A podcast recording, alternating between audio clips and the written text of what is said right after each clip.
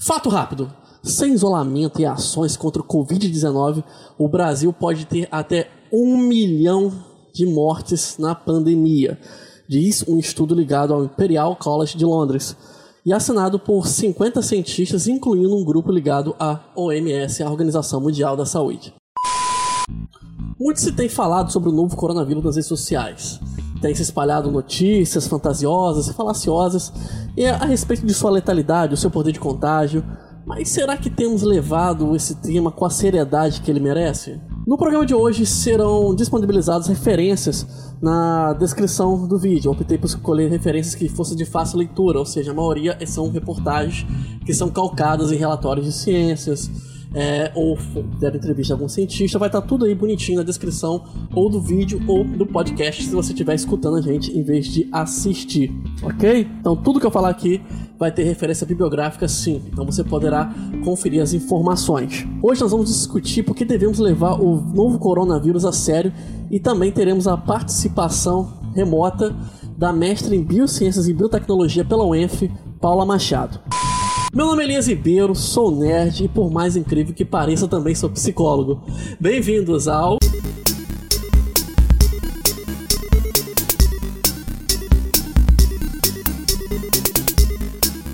com participação de Paula Machado,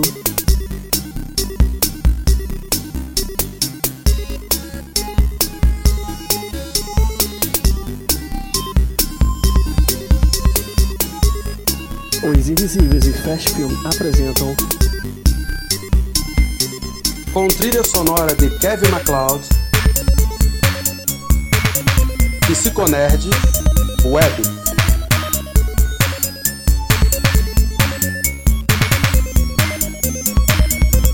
Criado por Elias Ribeiro.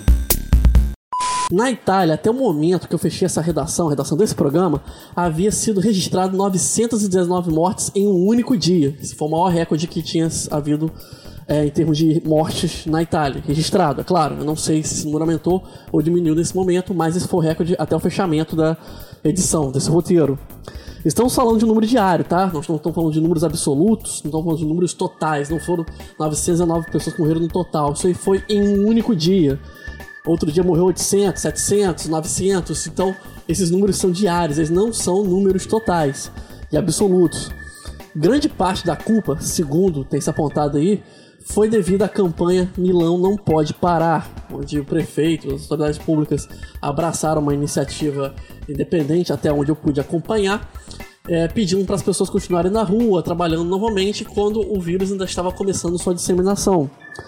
Isso fez com que as pessoas vivessem sua rotina normalmente, sem se preocupar com a pandemia, ignorando ela de fato. Esse ato fez com que a Itália se tornasse o epicentro da doença no mundo, levando riscos a outros países, incluindo o Brasil, ultrapassando a própria China, onde seria o marco zero do vírus. Nova York agora está sendo candidata a ser o novo epicentro do mundo, pelo mesmo problema, muita aglomeração de pessoas, atraso na hora de fechar as fronteiras e o vírus se espalhou. Até amanhã, do dia 28 do 3, que foi quando eu fechei esse roteiro, em 2020, havia em torno de 600 mil pessoas contaminadas no mundo. Isso não é pouca coisa não, gente. Esse número está aumentando em velocidade. Um outro perigo é que o código genético do vírus é muito simples e sofre facilmente mutações, ou seja, esse coronavírus que chegou ao Brasil já possui algumas diferenças daquele que começou na China. E há estudos que apontam que algumas mutações podem deixar o vírus mais agressivo. Outra notícia preocupante é que antes acreditava-se que o vírus era letal apenas nos grupos de risco, ou seja, idosos, pessoas que já tinham problemas é, anteriores, né, como problemas respiratórios, diabetes, problemas cardíacos, é, sem históricos médicos. Porém, já há jovens tidos como saudáveis e sem históricos médicos morrendo por consequência do Covid-19. Se você for homem, sua taxa de letalidade ainda é maior. Os homens têm uma taxa de letalidade em torno de 2,8% é alto se comparado à taxa de letalidade das mulheres que fica em 1.7. Então só por ser homem também você já teria, se você estiver escutando isso for um homem, já tem uma taxa de letalidade maior, mesmo que você não esteja num grupo de risco, já tem uma possibilidade um pouco maior. No Brasil, 50% dos casos graves também são com pessoas abaixo de 50 anos. Então, aí tomar cuidado com certas informações que tem rodado por aí. Até o momento, o distanciamento social e testes em todos os casos suspeitos têm sido a melhor estratégia para conter o vírus e evitar o colapso no sistema de saúde. Essa é a palavra-chave, evitar colapso. A gente precisa de leitos disponíveis para atender todos os casos graves. Se todo mundo ficar doente junto, a gente vai perder pessoas. Como pode ocorrer de fato aqui no Brasil, se não houvesse isolamento. A Alemanha já vem provando que essa estratégia funciona e funciona muito bem. Mas aqui vai um alerta: pessoas ligadas ao sistema de saúde têm vindo constantemente às redes sociais afirmar que muitos casos com mortes suspeitos de coronavírus não têm sido registrados como Covid-19. É, por não ter teste suficiente para investigar os novos casos. Isso acende um alerta real sobre a extensão e letalidade do novo vírus. Aí vale também falar um pouquinho sobre a Alemanha. A Alemanha, até o momento, não tem teste suficiente para testar todos os casos suspeitos. Não se sabe até quando mas isso tem ajudado a dar uma filtragem maior, dar uma triagem e evitar que a UTI fique com excesso de pessoas ocupando é, os leitos. Então, ter os insumos, ter a disponibilidade também ajuda, além, é claro, do isolamento social, evitar contato, a higiene das mãos. Existem várias coisas que você pode fazer, já você já deve ter visto isso em vários lugares. Para falar mais sobre Covid-19, convidei a mestre em Biociências e Biotecnologia pela UENF, Paula Machado, que vai explicar melhor o que é, seus perigos e como combater. Os vírus são estruturas incapazes de se reproduzir por conta própria. Por isso, eles são considerados parasitas intracelulares obrigatórios. O que isso quer dizer?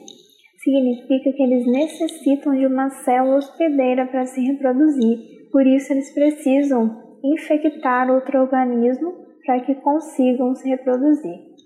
É, basicamente, os vírus são constituídos por um capsídeo, que é uma capa que fica em volta do vírus, e esse capsídeo é envolto por um envelope lipídico. O envelope possui proteínas que permitem a interação do vírus com a sua célula hospedeira.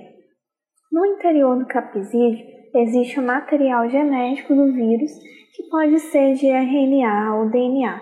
No caso do, do coronavírus, ele é um vírus de RNA. Como que ocorre a disseminação desse vírus? Bom, a principal forma de disseminação do coronavírus é por meio de gotículas de pessoas contaminadas que espirram ou tossem e quando nós temos contato com, com o vírus, ele pode adentrar por meio das nossas mucosas, como boca e nariz, e pode chegar até os nossos pulmões.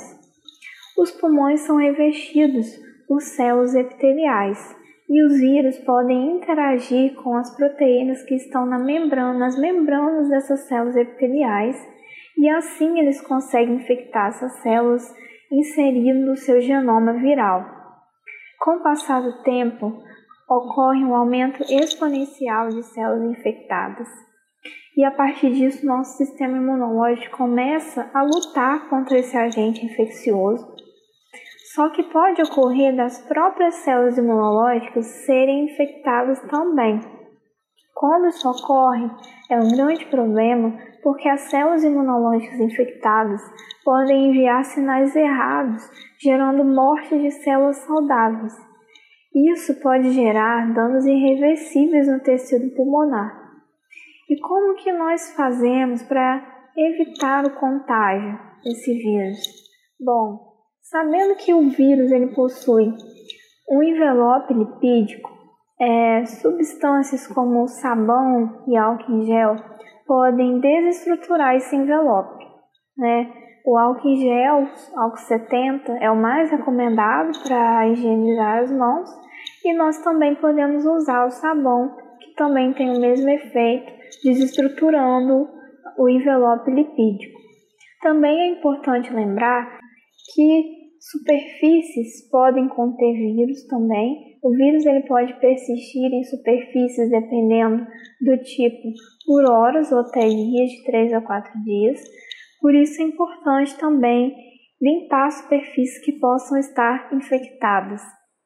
Uma outra informação importante é que, embora animais domésticos também possam contrair um coronavírus que é próprio da espécie deles, não é o mesmo coronavírus que nós estamos enfrentando agora, não é o Covid-19. Não existe nenhuma evidência que animais domésticos possam transmitir o Covid-19 e nem o contrário, que nós possamos transmitir, transmitir para esses animais. É, O coronavírus possui uma alta taxa de infecção, maior do que o vírus da gripe comum, e no momento nós precisamos tomar medidas para desacelerar essa taxa de infecção, sendo que, principalmente no período inicial da transmissão, nós precisamos fazer o possível para diminuir o número de pessoas infectadas. Por isso, no momento, o isolamento social é uma medida fundamental que nós precisamos tomar para que possamos atravessar essa pandemia. Eu sei que é um assunto complexo, que temos muitas coisas para descobrir sobre o novo coronavírus, mas a prevenção continua sendo o melhor remédio. Higienize, higienize bem as mãos, se puder carregue álcool gel 70 se tiver aqui à rua, fique de olho com todas as recomendações da OMS, sua vida e a vida das pessoas que ama valem mais. Não deixe de curtir, compartilhar, se inscrever se estiver acompanhando em vídeo e a seguir nosso podcast no Spotify, iTunes e em vários agregadores. Meu nome é Elias Ribeiro, obrigado por sua companhia. Um grande abraço. Criado por Elias Ribeiro. Com trilha sonora de Kevin MacLeod. Curta nossa página no Facebook Psicólogo Elias, no Twitter Alceman. Narração Ralph Ibrahim.